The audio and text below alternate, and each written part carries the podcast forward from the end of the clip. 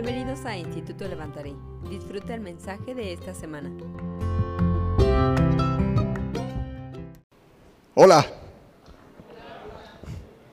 Ok, empezaré. Primera de Pedro 5.7. Y el mensaje de hoy se llama No es lo que parece. El primera de Pedro 5.7 dice algo así. Dice, pongan todas sus ansiedades o preocupaciones en Él, porque Él se preocupa por ustedes. Vamos a orar. Gracias Jesús por tu infinito e incomparable amor. Gracias Padre por tu amor. Espíritu Santo habla a nuestro corazón y que la semilla que salga caiga en buena tierra, que pueda crecer y que dé fruto. Y en tu nombre oramos Jesús. Amén. Las siguientes semanas vamos a estar hablando sobre un tema que es bastante común. Vamos a estar hablando sobre ansiedad, depresión y preocupaciones y todo ese tipo de cosas. Y cómo salir de eso. No solo es hablar de eso, sino es qué herramientas tenemos para salir de ahí. Primera de Tesalonicenses 5:23 dice, y el mismo Dios de paz se santifique por completo, en todo vuestro ser, espíritu, alma y cuerpo.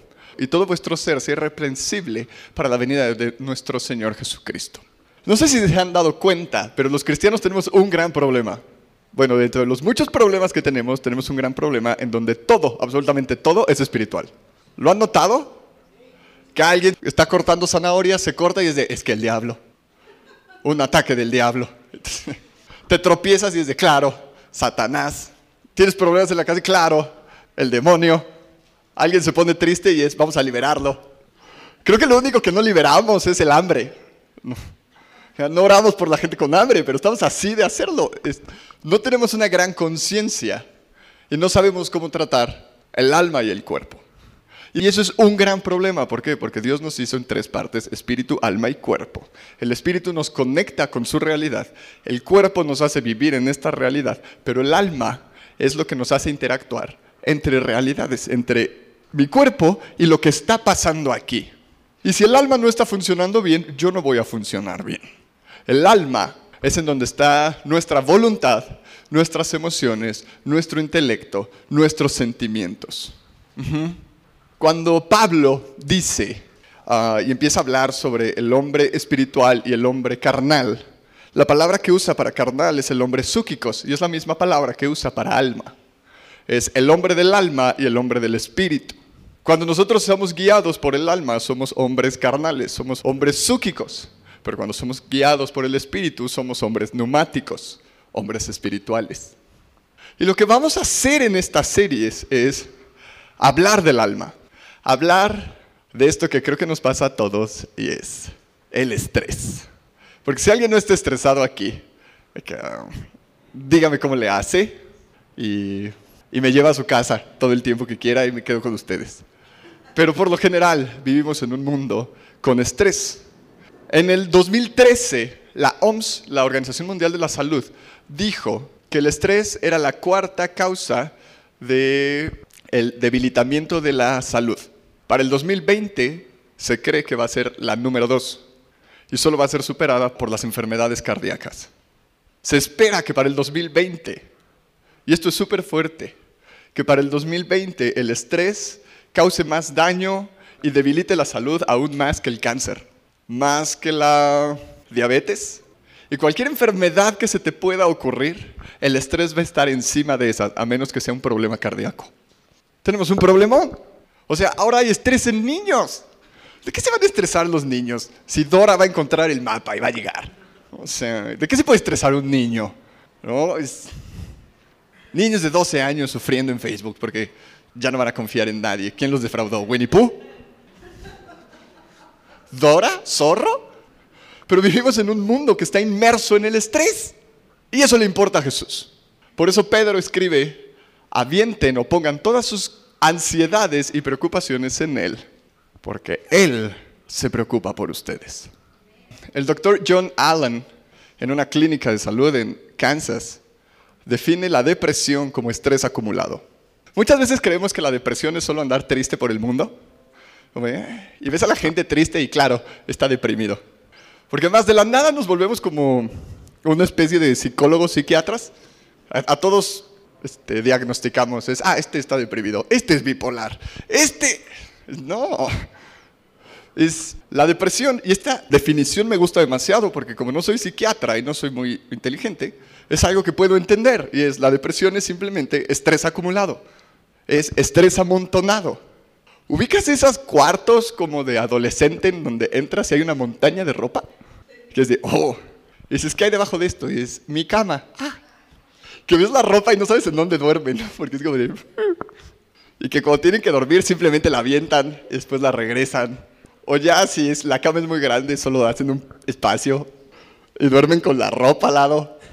Ese amontonamiento, ubícalo con estrés. El estrés así produce depresión y produce ansiedad y produce preocupaciones. Antes de seguir te voy a decir de dónde viene todo esto. En el 2015, finales del 2015, tuve mi primer ataque de ansiedad y mi primer ataque de pánico. Como por septiembre lo tuve, en diciembre empecé a usar pastillas para dormir. Viví así unos meses.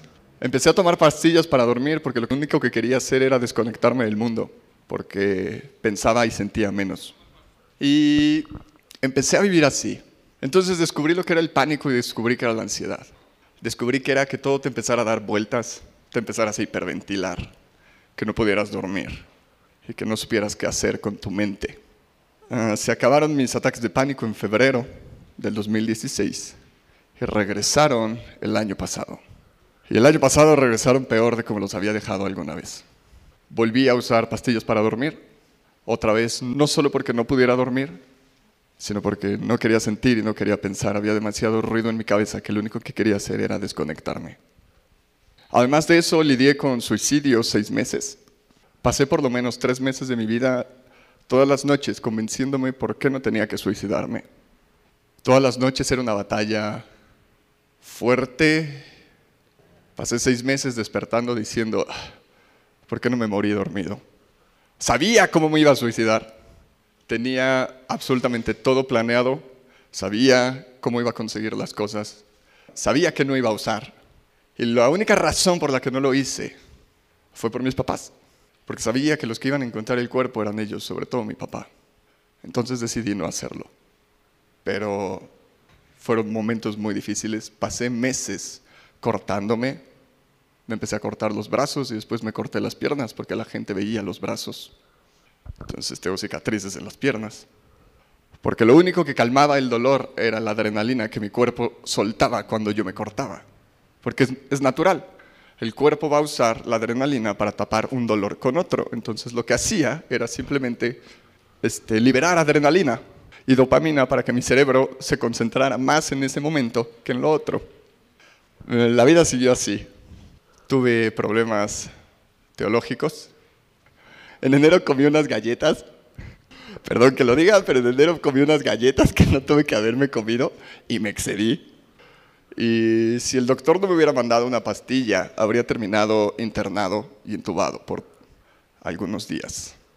Porque lo único que yo quería hacer era no sentir. En todo ese tiempo, la mayoría de mis amigos desapareció. No tenía con quién hablar. Porque unos no sabían qué decirme y los otros lloraban. Hubo una persona que me dijo, pero ya no estés mal porque yo me pongo triste. Y lo que pensé es, ay, perdóname, de haber sabido que mi tristeza te incomodaba, nunca hubiera estado ahí desde el principio. Qué inconsciente soy yo por no pensar en ti. Y mientras vivía todo eso, seguía buscando darle lo mejor al reino de los cielos, porque el reino de los cielos lo merecía. Pero cuando se acababa, cuando yo llegaba a mi casa, volvían otra vez las peleas, volvía otra vez la ansiedad, volvía otra vez el pánico. El año pasado, el 25 de septiembre, tuve de regalo de cumpleaños un ataque de pánico en el gimnasio. Casi se me viene una barra encima, le tuve que hablar a mi papá.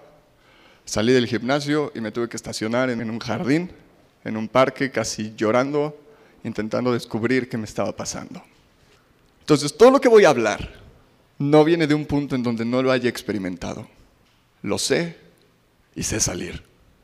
Porque por todo ese tiempo le dije a la muerte que no una y otra vez. Y le dije a la ansiedad que no una y otra vez. Entiendo que es sentirte solo, incluso que es que Dios no hizo nada por ti. Pero tenerle que decir a tu alma, eso no es cierto.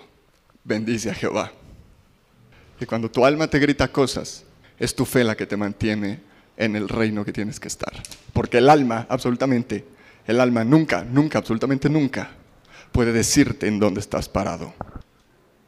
Y eso lo aprendí. Entonces no creas que nada que te voy a decir no lo entiendo y no entiendo de en dónde has estado y en dónde has pasado, que no entiendo las noches que no has dormido. Claro que las entiendo, pero sé cómo salir. Y creo que el Señor quiere traer libertad de la ansiedad, libertad de la depresión, libertad de las preocupaciones y que podamos vivir completos en Él. Entonces, después de haber dicho eso, voy a empezar mi mensaje. Entonces, 1 Tesalonicenses 5:23 dice, el mismo Dios de paz os santifique por completo, espíritu, alma y cuerpo.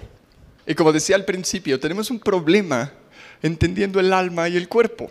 Y más en una sociedad como la nuestra, que mis amigos de primer mundo todos ellos están estresados. Todos ellos van a terapia. Todos ellos les pasa algo. Que salen del trabajo una hora más tarde y ya se les descompuso el día. Que hacen media hora en el carro y 45 minutos y es de, es que el tráfico está horrible. La calidad de vida es espantosa. Yo así de seguro. seguramente. Y es como si en primer mundo tuvieran más conciencia de ellos. Pero nosotros no. ¿Se han dado cuenta? ignoramos básicamente lo que va pasando dentro de nosotros. ¿Por qué? Porque tenemos otras prioridades, como comer, una necesidad básica. Tenemos que suplir. En Alemania, incluso tú puedes pedir días porque estás este, estresado. Entonces tú vas y le dices al doctor, estoy estresado. Y te dice, no te preocupes, no vas a trabajar. Imagínense que ustedes le hablan a su jefe y le dicen, no voy a ir hoy porque este, estoy estresado. Exacto. Exactamente, van a escuchar eso en el teléfono. Y les pagan los días. Es como tranquilo, ¿qué necesitas? ¿Dos semanas? No vengas al trabajo dos semanas, nosotros lo pagamos. Queremos que estés bien. Exacto, imagínense que ustedes le hablaran al trabajo para decir eso, así de, o que vayan al doctor a decirle, doctor, estoy estresado. Si cuando llegas con gripa, ¿qué te dicen? Uy, sí, tómate este paracetamol. Preséntate mañana a las 7 en tu trabajo. ¿y mis días de incapacidad? Ah, no los necesitas, tuve te recomendarán usar un cubrebocas, pero nada más. Entonces nuestra sociedad y nuestra forma de ser nos obliga a no poner atención en nuestra alma. Pero si no ponemos atención en nuestra alma, muchas de las cosas no empiezan a funcionar bien. ¿Sabes que cuando estás estresado la química de tu cerebro cambia? Y tu cerebro produce químicos diferentes que cuando estás bien. Que cuando tú estás estresado, tus hormonas producen sustancias diferentes que cuando estás bien. Y lo único que nosotros hacemos es de, ah, sí, sí. Cuando uno se deprime, cuando hay ansiedades y así, es porque hay muchos elementos con los que no hemos lidiado. Y como personas somos especialistas en hacer eso y como cristianos más. Si llegas con alguien y le dices, tengo esto, lo más probable es que te diga, pues ora, échale ganas. Gracias, no se me había ocurrido echarle ganas. Es increíblemente espantoso. Quiero decirte algo. Si estás lidiando o has lidiado con ansiedad, depresión, estrés, preocupaciones, no eres un mal cristiano, no eres un mal hijo de Dios.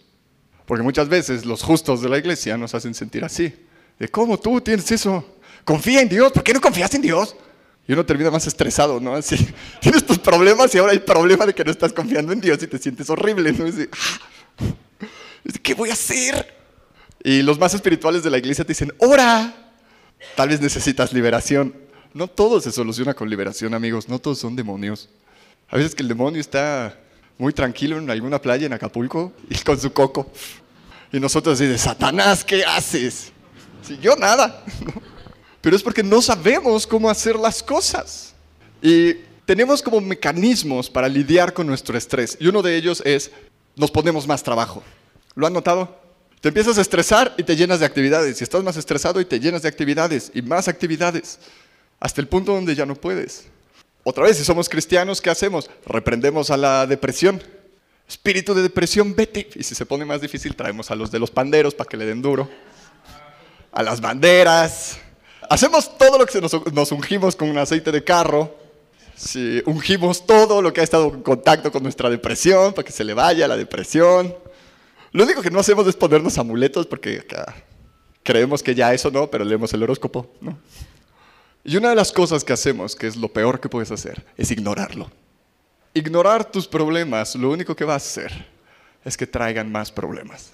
Y es lo más común que hacemos, es nos sucede algo, nos sentimos abrumados por lo que tenemos que hacer y cuál es nuestra reacción. Ya no quiero hablar de esto. Ya esto no le voy a hacer caso, voy a seguir adelante. Lo único que estás haciendo es poner un pantalón más sobre la cama.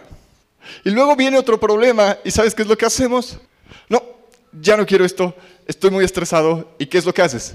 Vuelves a poner otro pantalón en la cama. Hasta el punto en donde ya no puedes y explotas. Una de las cosas prácticas que puedes hacer para lidiar con tu estrés, ansiedad y depresión es háblalo.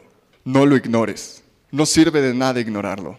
Lo único que estás haciendo es creándote presión y poniendo más presión sobre ti. Empezamos con primera de Pedro 5:7 dice, dice, pongan en él sus ansiedades porque él se preocupa por ustedes.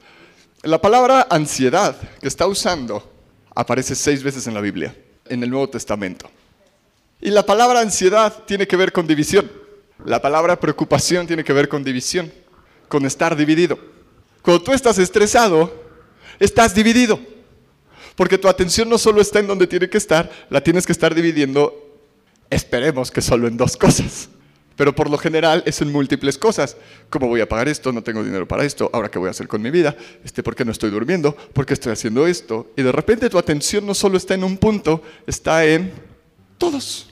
Y está en múltiples. Y cuando la Biblia dice, pon tus ansiedades en Él, es pon todo lo que te divide en Él. Primera de Tesalonicenses 5:23 dice, el mismo Dios de paz, el mismo Dios de shalom, os santifique por completo. Y la palabra por completo es hacer de ti un todo. Espíritu, alma y cuerpo que sean un todo. Y paz en griego tiene que ver con prosperidad. La prosperidad nace en la paz. La voz de Dios se escucha en la paz. La justicia solo nace en la paz. Lo dice Santiago. La paz tiene que ver con prosperidad, con estar tranquilo, pero en el Antiguo Testamento, en hebreo, paz tiene que ver con uno solo. ¿Te das cuenta de cómo funciona esto? Mientras la ansiedad es la división de la atención de cosas, la paz es la concentración de todo en un solo punto. Y según Jesús, el un solo punto debe de ser Él.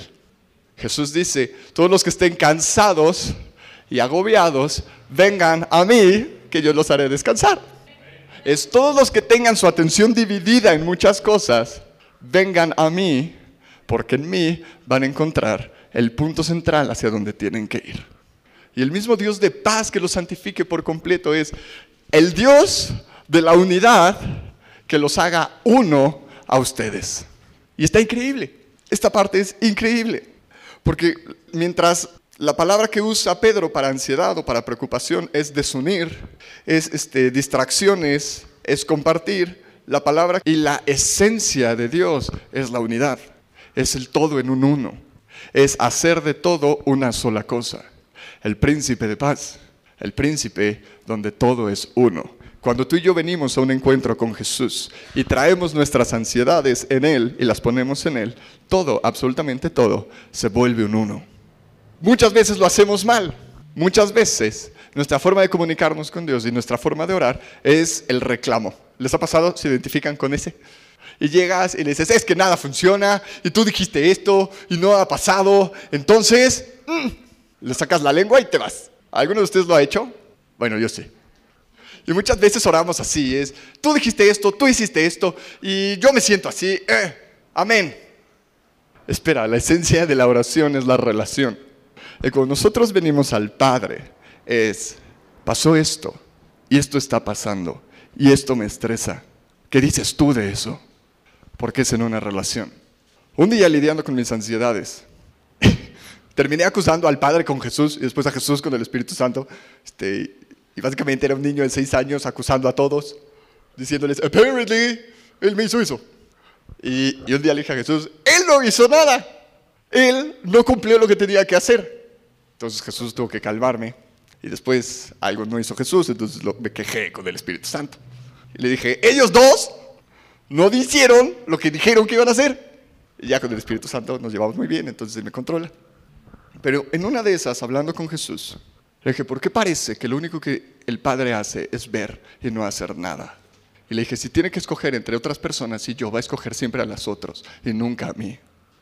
Entonces Jesús me tuvo que llevar por un camino de, no es así.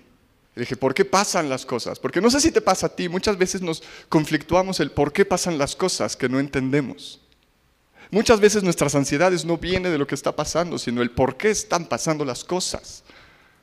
¿Sabes quién es la mejor persona a la que puedes recurrir cuando tú no entiendas algo? Jesús. Porque Hebreos dice que en todo fue tentado igual que nosotros. Eso quiere decir que cualquier cosa por la que tú has sido, por la que tú has sido, por la que tú has sido, Jesús la vivió un día. Y dice Hebreos, tenemos un sumo sacerdote que es totalmente empático con nosotros porque Él lo vivió. ¿Qué cosa te molesta? ¿Qué cosa no te sale? ¿Qué cosa dices, Jesús no puedo con esto? ¿Qué cosa te frustra? Pues todo eso Jesús lo vivió. Y Jesús te puede entender, por eso está al lado del trono diciéndole al Padre, es que lo que Él quiere decir es... De las últimas cosas que Jesús dijo en la cruz fue, Padre, perdónalos porque no saben lo que hacen. Es la frase totalmente empática del 100% Dios, 100% hombre, comunicándose con el Padre, diciéndole, no son malos, solo tontos. Pero lo escribieron de manera más decente, ¿no? Es perdónalos porque no saben lo que hacen. Y Jesús no solo está hablando de que lo crucifican en la cruz, Jesús está diciendo, no tienen idea de cómo vivir en este mundo. Por eso tenemos un sumo sacerdote que está parado al lado del trono diciendo, no es que no te ame, esto está viviendo. Y esa persona puede venir contigo y comunicarse y decirte, yo sí te entiendo porque yo también me sentí así, pero yo hice esto. Y en ese momento donde yo cuestionaba muchas cosas con Jesús, cuando empecé a cuestionar todo, cuando empecé a cuestionar mi llamado, los dones que había puesto el Espíritu Santo sobre mí, cosas que tenía que hacer, y llegó Jesús y me dijo, hay cosas que pasan que no deben de pasar. Le dije, ay sí, a ver, dime una. Te das cuenta que el padre de Jesús muere, ¿verdad? Que José muere y que Jesús no lo pudo revivir. Imagínate cómo se sintió el 100% Dios, 100% hombre, el que habían dicho que los muertos resucitarían por él cuando su padre muere y él no puede hacer absolutamente nada. ¿Cómo se tuvo que haber sentido cuando sus hermanos voltearon y le dijeron, no eras tú el Hijo de Dios? Pero Jesús siempre tuvo de vista, este soy el que soy yo, a pesar de las circunstancias. ¿Tiene sentido eso? Yo soy lo que tú dices que soy, a pesar de que hoy no levante a mi Padre. Si Jesús hubiera sido como nosotros, cuando tienen que orar por la hija de Jairo, le hubiera dicho, uy, es que un día intenté orar por alguien, no revivió. Lo siento, Jairo, no me nace. Pero Jesús se para en quién es Él y actúa siempre no en base a sus circunstancias, sino en base a lo que el cielo dice de Él. Y este Dios de paz que nos hace a todos uno, viene y nos enseña cómo hacer cosas para caminar en una plenitud. ¿Te das cuenta que Jesús enseñó más del cielo viniendo a la tierra, no de nosotros yendo al cielo? Deja de querer escapar de la tierra. La tierra te necesita. El cielo no tanto. Están completos, tienen ángeles, tienen a Dios, no sufren, nadie se enferma, pero aquí la gente se enferma, pero aquí la gente sufre, aquí te necesitan. El reino de los cielos te necesita. El reino de los cielos necesita que traigas el reino de los cielos a la tierra, no que te esfuerces por ir al cielo. Te voy a decir un secreto. De todos modos vas a ir. Si crees en Jesús como tu Señor y Salvador, vas a ir. Preocúpate por cómo vas a vivir aquí, no por si vas a ir un día. Entonces está Jesús y empieza a enseñar. Y hay una historia que quiero contar. La primera cosa que tú necesitas, y que es muy difícil cuando estás en momentos de estrés, ansiedad, depresión, es revelación. Y por revelación no me refiero a voy a leer la Biblia y voy a encontrar unas cosas que no había encontrado. No. Revelación tiene que ver con ver. Nuestro libro de Apocalipsis es el libro de la revelación. Es apocalipto en griego. Es la venda que se cae. Cuando hay revelación, tú puedes ver lo que realmente está pasando. El problema del estrés y la ansiedad es que todo lo que tú ves, lo ves a través de los ojos de la ansiedad y del estrés. ¿Les ha pasado que estás acá metido en tus ondas mentales y empiezas a crear escenarios bastante ficticios? Que si los escuchas cuando estás cuerdo es de, ¿cómo se me ocurrió eso? Pero en el momento de la ansiedad, todo es real. Y en el momento del estrés es de, claro, porque ahorita puede haber un terremoto. ¿Quién dice que no? Y no tengo seguro. Y se puede caer el techo. Porque pues ha pasado muchas veces. Y eso va a hacer que tenga otra deuda. ¿Y cómo voy a pagar si se cae el techo? Bueno, pues le podría pedir prestado a esta persona. Pero si me cobra mucho interés y no puedo pagárselo. ¿Han estado en esos escenarios? Que, empezó con un, ay, le debo cinco pesos, amor. Y terminas con un, ¿qué voy a hacer si se derrumba la casa? Es que yo no puedo pagar otra casa. ¿Les ha pasado? Es horrible. Pero en ese momento todo se ve real, todo se siente real, ¿cierto o falso? Todo se siente súper real. Es de claro, o sea, ¿quién me dice a mí que no va a temblar? Además, si es septiembre, cuidado. Ya que llega octubre, dices, bueno, tal vez no se cae la casa. Pero empiezas a hacer historias en la cabeza. Y, de una cosa, de una pequeña hebra, desatas un panorama. Y lo que más te estresa es las cosas que pueden pasar, no las cosas que están pasando. El problema del estrés, el problema de la ansiedad, es que nosotros nos concentramos más en el impacto en nuestra vida y las consecuencias que podríamos tener de cierta situación, lo más probable es que nunca pase. El estrés y la ansiedad siempre van a la mente y son escenarios que pueden o no pueden pasar. Lo más probable es que nunca pasen. Si les dijera todas las cosas que yo he pensado, o sea, creo que he resucitado a mi abuela cinco veces, este, mis papás han desaparecido varias, no porque esté enojado, pero porque mi ansiedad me lleva al de ya está grande, ¿qué voy a hacer sin él? Bueno, si no está, y entonces empiezo a planear cosas por si mi papá no está pero no en una parte de estar preparado, es una parte de, susto. ¿Les ha pasado? Es horrible. Y todo se ve real. Y cuando estás más lúcido, lo piensas y es de, qué tontería estaba diciendo. Pero en ese momento no hay cosa en este mundo que te deje ver bien.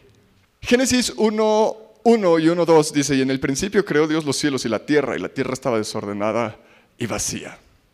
El caos. Dios puede actuar en tu caos. Necesitas entender eso. Muchas veces, y sobre todo la religión, nos enseña que tú tienes que tener todas tus cosas en su lugar para poder venir con Dios. No es cierto. Por algo es Dios. Para que tú vengas con toda tu porquería y decirle, lo siento, esto soy yo. Y que Él pueda ver tus pensamientos y te diga, ok, digas, lo siento, sé que no son acuerdo, pero en ese momento, a las 3 de la mañana, te juro que sí. Te juro que creía que Bok podía morir. Y a ver, dime si tú no te asustas. Bok es mi perro. Y sí me preocupa. Y empiezas a hablar con Él. Y traes tu vida en medio del caos. Y en el principio creó Dios los cielos y la tierra. La tierra estaba desordenada y vacía. ¿Cuántas veces tu vida se ha visto así? Desordenada y vacía. Vacía y sin forma. Esa es una mejor traducción, que estaba vacía y sin forma. Estaba como, como vomitada. Perdón. Y en esa vida que parece que está en caos, es en donde pero el Espíritu de Dios se movía sobre la faz de las aguas. Es en lo que tú crees que está deshecho, en lo que tú crees que no hay restitución, en lo que tú crees que está perdido, es exactamente el punto donde Dios puede empezar a crear. En donde tú crees que ya no hay más esperanza, es el punto en donde Dios puede traer esperanza. En donde tú ves todo muerto, es el punto donde Dios puede traer vida. En donde tú no ves más allá, es en donde Dios puede darle un futuro estaba desordenada y vacía, y el Espíritu de Dios se movía sobre la faz de las aguas. Y dijo Dios, hágase la luz. Y de repente toda la oscuridad se iluminó. Lo primero que necesitas en momentos de estrés es que haya luz en tu vida. Y por luz no me refiero al como los influencers, como a buena vibra, me refiero a que veas las cosas como son, a que Dios alumbre la situación que te está estresando. Pero para que eso suceda necesitas ser honesto con Dios, dejar de ignorar las cosas y decirle, esto es. Efesios 3:20 dice, porque Él puede hacer más de lo que nosotros imaginamos y soñamos, de acuerdo al, poder que obra en nosotros. Muchas veces Dios no puede actuar porque no somos honestos con Él. ¿Te has encontrado en esas oraciones en donde todo está bien? en donde oras que todo está bien y tú sabes que no está bien, pero vienes con Dios y le dices que todo está bien. Es como cuando te has peleado con alguien y finges que todo está bien y vas con esa persona y es el momento más incómodo y es como de, ah, y básicamente los dos van de cara y es súper incómodo y preguntas, ¿qué pasa? Dices, nada, todo bien. O dices, nada, estoy pensando en si el Real Madrid ganó o perdió. Ubican esas conversaciones que no es lo que estás pensando, es de verdad le quieres decir, estoy molesto. Pero nuestra forma de ser, ¿qué es lo que nos obliga a hacer? Nada, solo estoy haciendo esto. Cuando tú no eres honesto con las cosas, Dios no puede actuar en las cosas. Para que Dios actúe en las cosas, tú necesitas ser honesto y decir, es esto lo que me está pasando. Esto es lo que me está molestando, esto es lo que no me está dejando hacer las cosas bien. Esto es lo que me está distrayendo, esto es lo que tiene mi atención dividida, este es mi estrés. Dios no te va a regañar. Jesús te entiende además. Si crees que el Padre no te entiende, dirígete a Jesús. Yo les paso tips. Y Jesús lo puede arreglar. Pero lo primero que necesitas es ver, porque cuando tú estás en estrés, nada de lo que tú ves es lo que parece. Y las cosas no son las que tú crees. Vamos a Marcos 4 y es súper simpático porque el Señor nos ha estado llevando a esta palabra una y otra vez de maneras diferentes y nos llevará. Y es una historia bastante común. Hace dos semanas Clemens habló de ella. Marcos 4:35. Dice, aquel día, cuando llegó la noche, les dijo, vamos al otro lado. Y despidiendo a la multitud, le tomaron como estaba en la barca. Y había también con él otras barcas. Pero se levantó una gran tempestad de viento y echaba las olas en la barca de tal manera que ya se anegaba, o sea, se hundía. Si ustedes no nacieron en 1960 y no usan ese vocabulario como yo, se hundía. Y él estaba en la popa, en una parte del bote durmiendo sobre un cabezal y le despertaron y le dijeron, maestro, ¿no tienes cuidado que morimos? Y levantándose reprendió el viento y dijo al mar, calla, enmudece. Y cesó el viento, hizo grande bonanza. Y les dijo, ¿por qué estáis así amedrentados? ¿Cómo no tenéis fe? Entonces temieron con gran temor y le decía uno al otro, ¿quién es este que aún el viento y el mar le obedecen? Esta historia es impresionante. Primero es porque Jesús puede dormir donde sea. Yo conozco unas tres personas que pasan por su cama y se levantan como si vivieran en orfanato. Te dicen, ¿qué pasa? ¿Qué pasa? tranquila. O sea, Angie es una de esas personas, como lo acabo de decir. Primero, cuando duermes, ocupa un espacio así pequeñito, ¿no? Y acá no se mueve. Lo único que destiende en su lugar, todo lo demás está tendido. Es súper raro, ¿no? Porque cuando yo duermo, todo termina por todo el cuarto. Pero Angie es como así.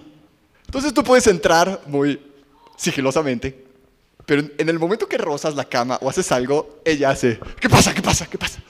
Sí, tranquila. Aparentemente Jesús no era así, porque se les está hundiendo el bote y ¿qué es lo que Jesús está haciendo? Durmiendo. ¿Qué le pasa? ¿En serio? Nunca he dormido con lluvia. No sé si tú has dormido con lluvia. Pero debe ser una cosa bastante extraña acá estar sintiendo gotas en la cara y no despertarte. Bueno, pues Jesús, Jesús como sin nada. Jesús está durmiendo ahí. Dice una versión que las olas tapaban la barca. Jesús está durmiendo, no se levanta. Y después los discípulos lo despiertan y le dicen, ve la ironía en esto. Le dicen al Salvador del mundo, ¿qué no te preocupa que nos morimos? Ok. Y si te das cuenta que para eso vino. Pero cuando estás en estrés, no te das cuenta de las cosas reales. Y cuando vivimos con mucho estrés y se empieza a acumular el estrés en nosotros, tendemos a hacer solo dos cosas, o pelear o irnos. Y eso también influye en nuestras relaciones. El estrés influye en nuestras relaciones. Muchos problemas que tenemos con nuestros familiares, los que están casados con sus esposos, es por eso. Porque el estrés está haciendo que no reacciones de la manera correcta. Y al final, después de estar tramitando el divorcio, dicen, ah, pero pues solo estaba fría la sopa, ¿no? Es decir, sí. ¿Y por eso nos estamos divorciando? Sí. Y ya por vergüenza afirman, ¿no? Pero el estrés no te deja ver las cosas como son. Ellos sabían que Él era el Salvador del mundo. Y la pregunta es, ¿no te importa que nos vamos a morir? Un tip para ellos hubiera sido, si se hunde el barco, agárrate de Jesús. No hay manera que muera ahí tiene que morir en la cruz. Entonces, como sea, trépate en Jesús. Casi no es la cruz, estás a salvo. En ese momento, todos ven a Jesús, lo despiertan y le dicen, ¿qué no te das cuenta que nos morimos? Necesito que pienses algo. Jesús nunca había calmado una tormenta en este punto. Ellos no tienen la más remota idea de lo que va a hacer. ¿Te ha pasado? ¿Has estado en ese punto? Lo que yo creo que le están diciendo es, no inventes, Estamos aquí sacando el agua a todos del barquito que se nos está inundando y tú estás dormido. Porque tiene más sentido eso a... ¡ah! O sea, si ellos hubieran esperado que iba a calmar el viento y el mar, no dicen después, ay, ¿quién es este hombre que hasta el mar y el viento lo obedecen? Ellos no tenían la más remota idea, ellos están quejando por algo. Jesús, todos estamos sacando el agua y estamos viendo qué hacer para estar vivos. Y tú estás ahí dormidote. Hazme favor de levantarte y ponerte a hacer lo que tienes que hacer. Yo le hubiera dicho no tan fuerte, pero seguro Pedro le dijo algo así. ¿En dónde está escrito? Marcos, Pedro es el que está hablando. ¿Te ha pasado eso con Jesús? ¿En serio? Que le dices, esta es mi vida, necesito si vives, si eres de provincia, le dices, ocupo. Hola, Judith. Ocupo que hagas algo. Y no haces nada. Mira, Jesús, tengo esta lista de las cosas aceptables que tú deberías estar haciendo en esta situación.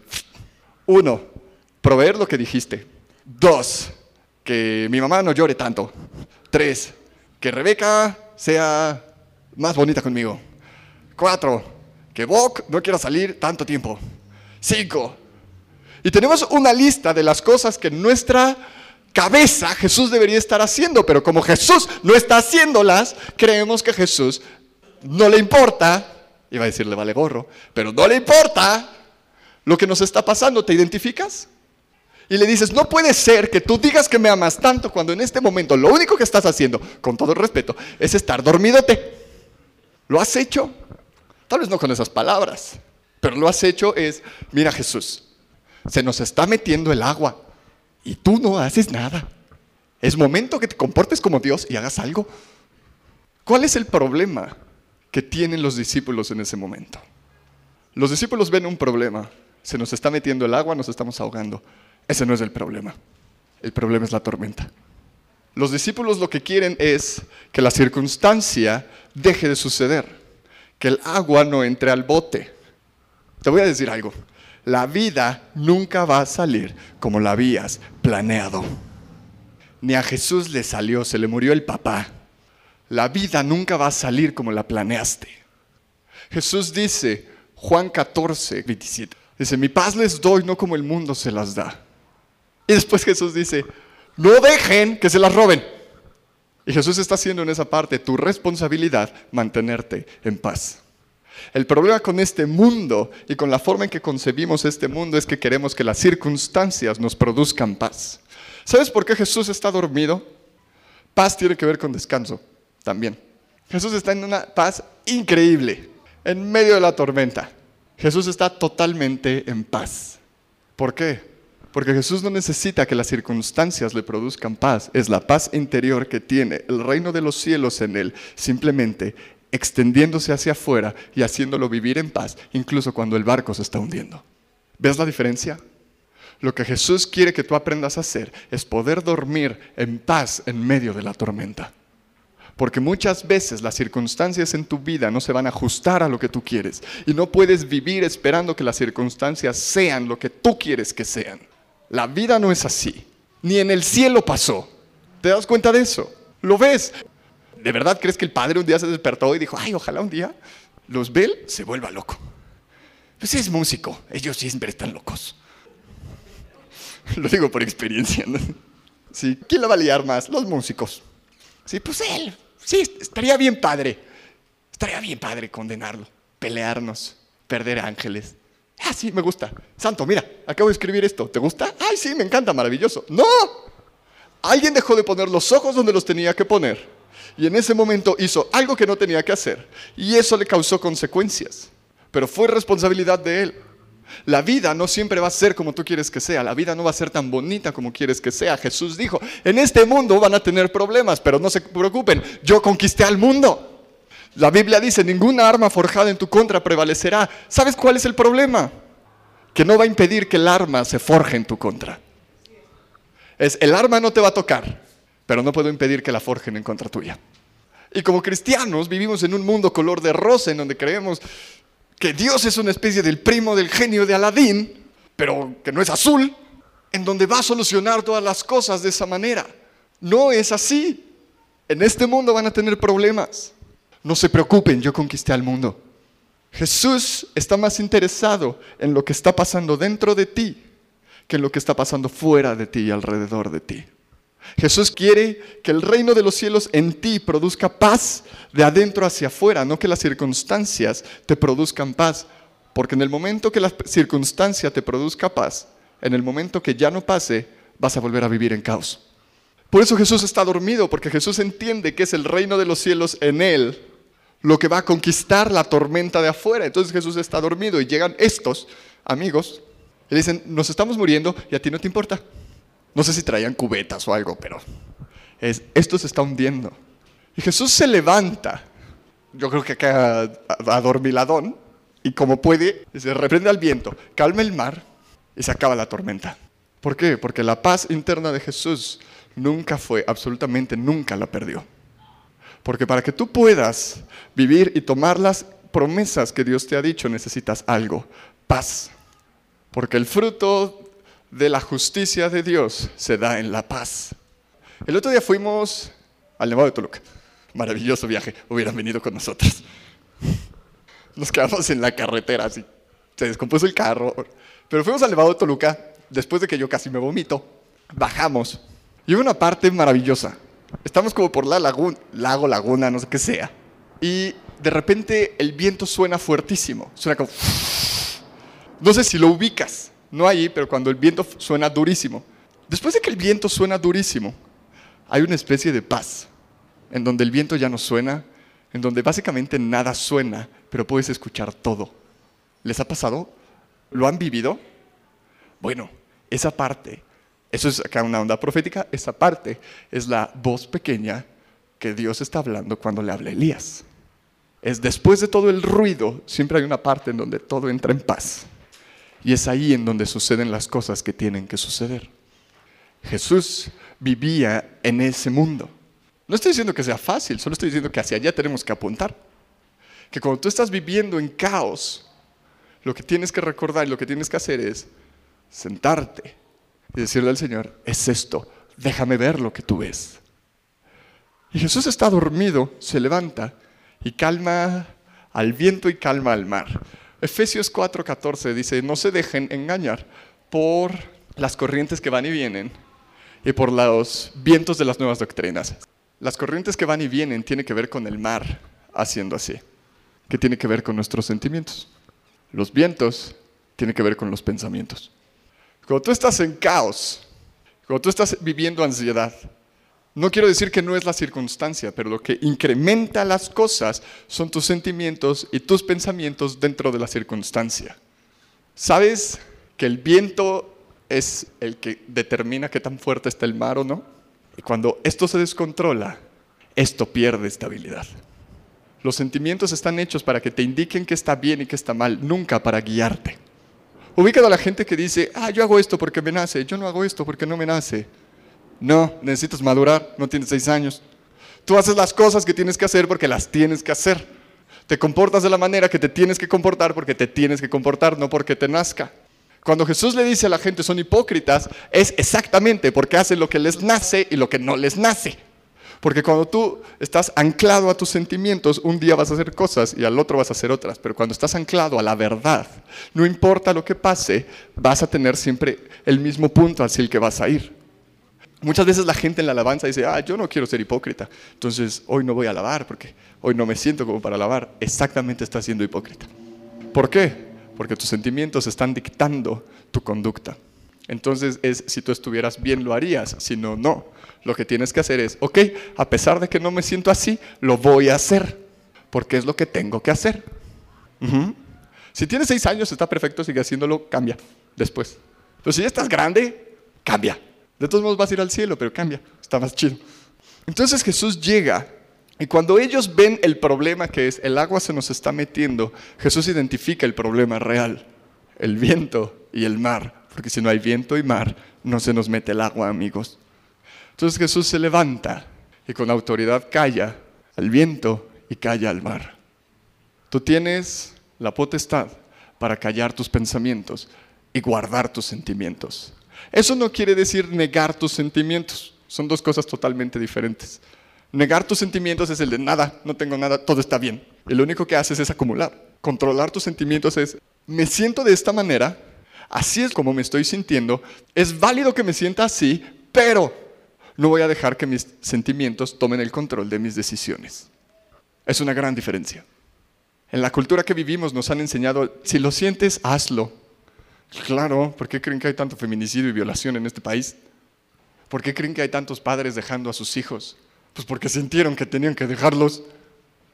Este mundo te va a decir, tú haz lo que sientas. Pero Jesús te va a decir, veme a mí que yo te saco del problema.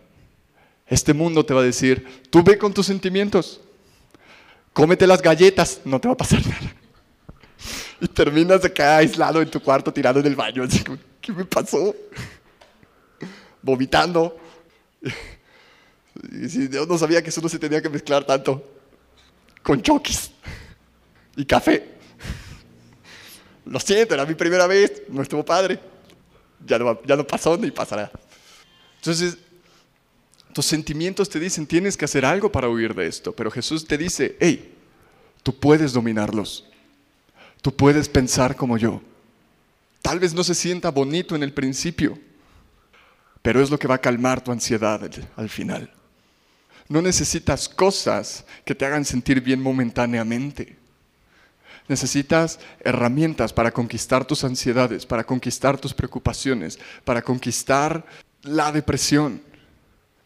La primera es, necesitas ver y no creerle nunca, absolutamente nunca lo que estás viviendo.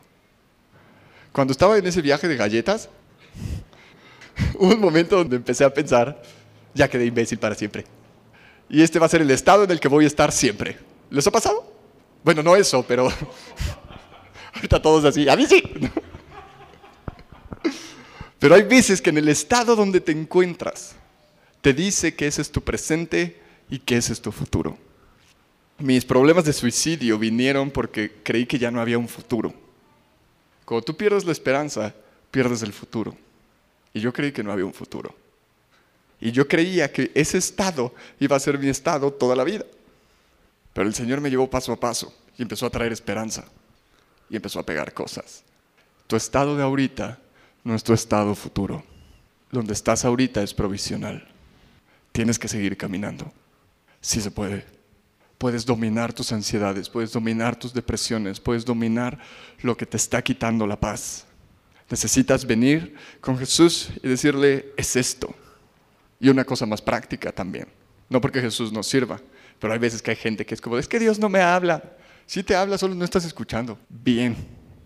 Rodéate de gente que te dirija siempre hacia la voz de Dios. Rodéate de gente que siembre en ti esperanza, que siembre en ti gratitud, que siembre en ti paz. No que te digan lo que quieres escuchar, pero que te dirijan a la voz de Dios y te digan, es esto. Y que tú puedas ser totalmente vulnerable con ellos y decirles, esto es lo que me pasó. Este es mi punto, no sé qué hacer.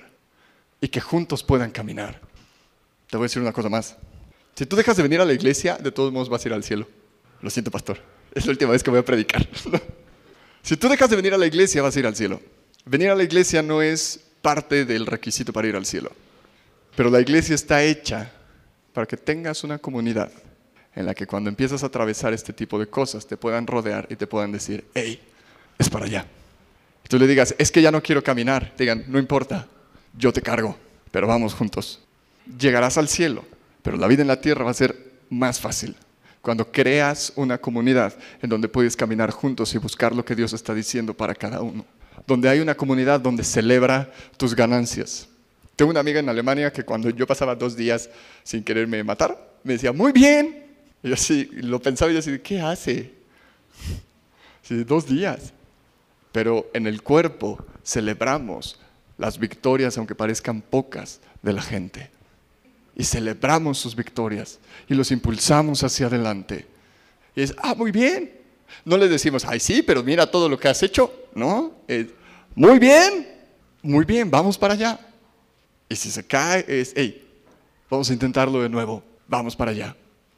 Rotéate de gente que sea guiada por Dios, que tú puedas ser vulnerable con ellos y que puedas hablar tu corazón y ellos hablar a tu corazón y decirte, para allá, esa es la primera cosa que te podría decir.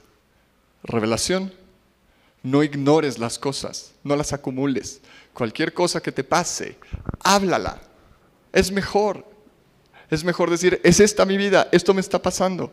Si alguien te dice que eres un dramático por lo que sientes, no hables con esa persona, busca una nueva. Si hay, alguien, si hay gente que no valora lo que estás sintiendo y por lo que estás pasando, no hables con ellos. Es que lo conozco desde hace 20 años, no hables con ellos. Puede ser tu amigo, no hables con ellos así. Ajá. Es que es mi familia, ajá.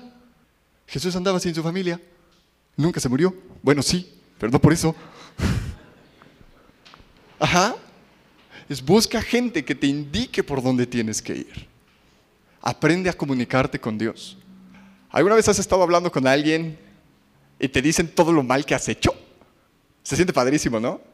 Es de, ay, repitamos esta conversación dos veces a la semana. Tú me dices en todo lo que he fallado y la basura que soy. ¿Les gustan esas conversaciones? No, son horribles. La manera de comunicarte con la gente, porque tampoco lo sabemos hacer, es de, es, me siento así. Me siento frustrado, me siento deprimido, me siento así. Estas circunstancias hacen que me sienta así. Y la respuesta de la persona va a cambiar. Inténtalo cuando te pelees con tu esposa o esposo. No le digas, ah, es que tú siempre haces, siempre dejas tirado. Dile, me siento de esta manera cuando pasa esto. Y vas a ver cómo puedes resolver muchísimos problemas sin tenerse que gritar. En serio. Porque si tienes hambre, nadie te puede decir, ay, ¿por qué tienes hambre? Si alguien te juzga por eso, acá no les hagas caso. Hay libertad para ti. Hay libertad de la ansiedad. Hay libertad del pánico. Hay libertad del estrés. No esperes que lo demás cambie.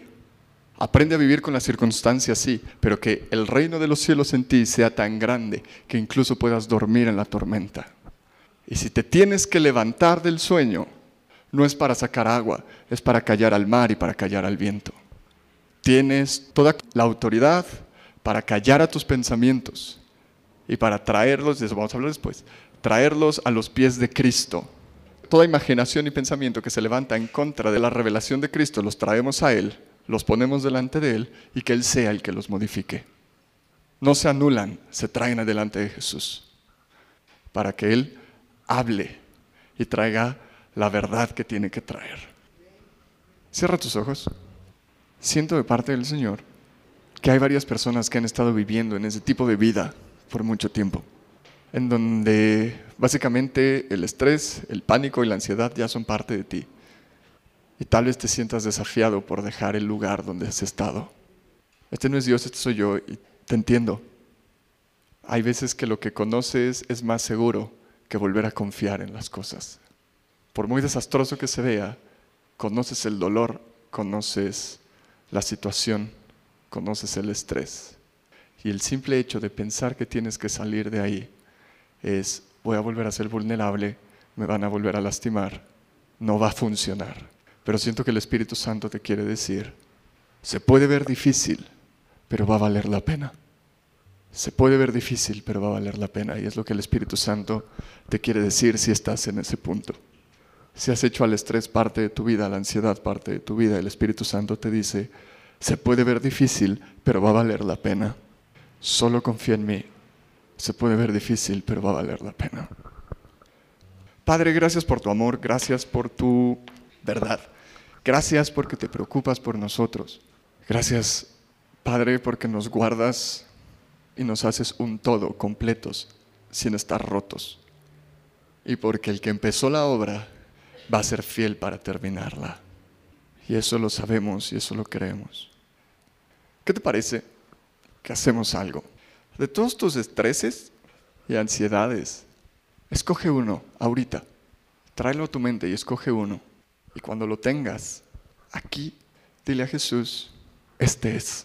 Y dile, dile lo que es. Y dile por qué te sientes así y cómo te sientes.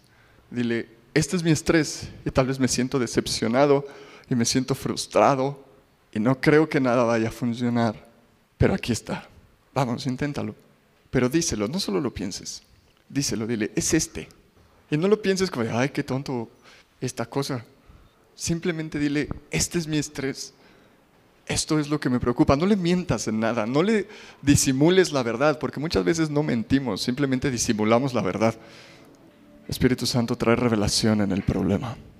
Y hablamos luz en el problema en el nombre de Jesús. Que lo que no se ve se vea ahora. Y ya que le dijiste a Jesús cuál es tu problema, necesito que hagas algo. Que respires profundo. Que inhales y exhales profundo. Y lo vuelvas a hacer. Y necesito que dejes de pensar en el problema o pensar en ciertas soluciones al problema. Básicamente solo vas a respirar y ya. Espíritu Santo trae paz. Te respiramos a ti. Sigue respirando, sigue inhalando y exhalando, como si te intentaras calmar. Y cuando menos ruido haya dentro de ti, cuando, cuando haya menos voces, menos pensamientos, intenta escuchar lo que Jesús está diciendo sobre tu problema sobre tu estrés. No tiene que ser una Biblia, tal vez es solo una frase. ¿Qué es lo que Jesús está diciendo? ¿Qué es lo que Jesús te está diciendo? Si de repente empezaste a pensar una cosa que no estabas pensando, ese es el mensaje. Y reemplaza tu verdad en el problema con lo que Jesús acaba de decir sobre el problema. Reemplaza lo que tú crees tus pensamientos del problema con la verdad de Jesús sobre el problema. Y tal vez en el lugar donde tú veías simplemente desolación, tal vez Jesús trae esperanza, lo más seguro. Tal vez en la cosa que creíste que no iba a pasar, Jesús está diciendo ahorita, yo puedo hacerla pasar. Tal vez en lo que pensaste que no había solución, Jesús te está diciendo, hay otra oportunidad aquí. Tal vez en donde no veías forma de hacerlo, Él te dice, yo voy a hacer la manera y voy a darte la forma que pase. Y del mensaje que te dieron puedes preguntar sobre el mensaje. Así con tus ojos cerrados y así. Y vuelve a respirar. Solo por curiosidad, si lo hiciste ¿Tuviste una respuesta? Y si la tuviste, me dejarías ver tu mano arriba. Pues, cada vez que el problema vuelva de nuevo, eso es lo que tú le dices a tu alma sobre el problema. Cada vez que te vuelvas a abrumar con el problema, tú le respondes a tu alma esa verdad. Y así empiezas a lidiar con el estrés y con la ansiedad. Y empiezas a reemplazar verdades. Son como cubos para construir y pones uno en lugar de otro. Y cuando el problema venga y tu alma te diga, esto va a pasar, le dices, sí, pero Jesús dice esto. Y Él siempre está bien. Espíritu Santo, extiende sobre nosotros un manto de paz. Enséñanos a vivir en el reino que no vemos, a estar anclados en el reino que no vemos para poder operar en el reino que vemos. Extiende un manto de paz sobre la iglesia y que todo lo que está desunido en cada uno de nosotros sea reemplazado por paz y se haga uno solo. Que todo lo que fue dejado a un lado, todo lo que roba nuestra atención, sea quitado y podamos caminar en un proceso hacia la libertad. Gracias por tus palabras, Jesús. Gracias porque hablas. En tu nombre oramos y agradecemos. Amén.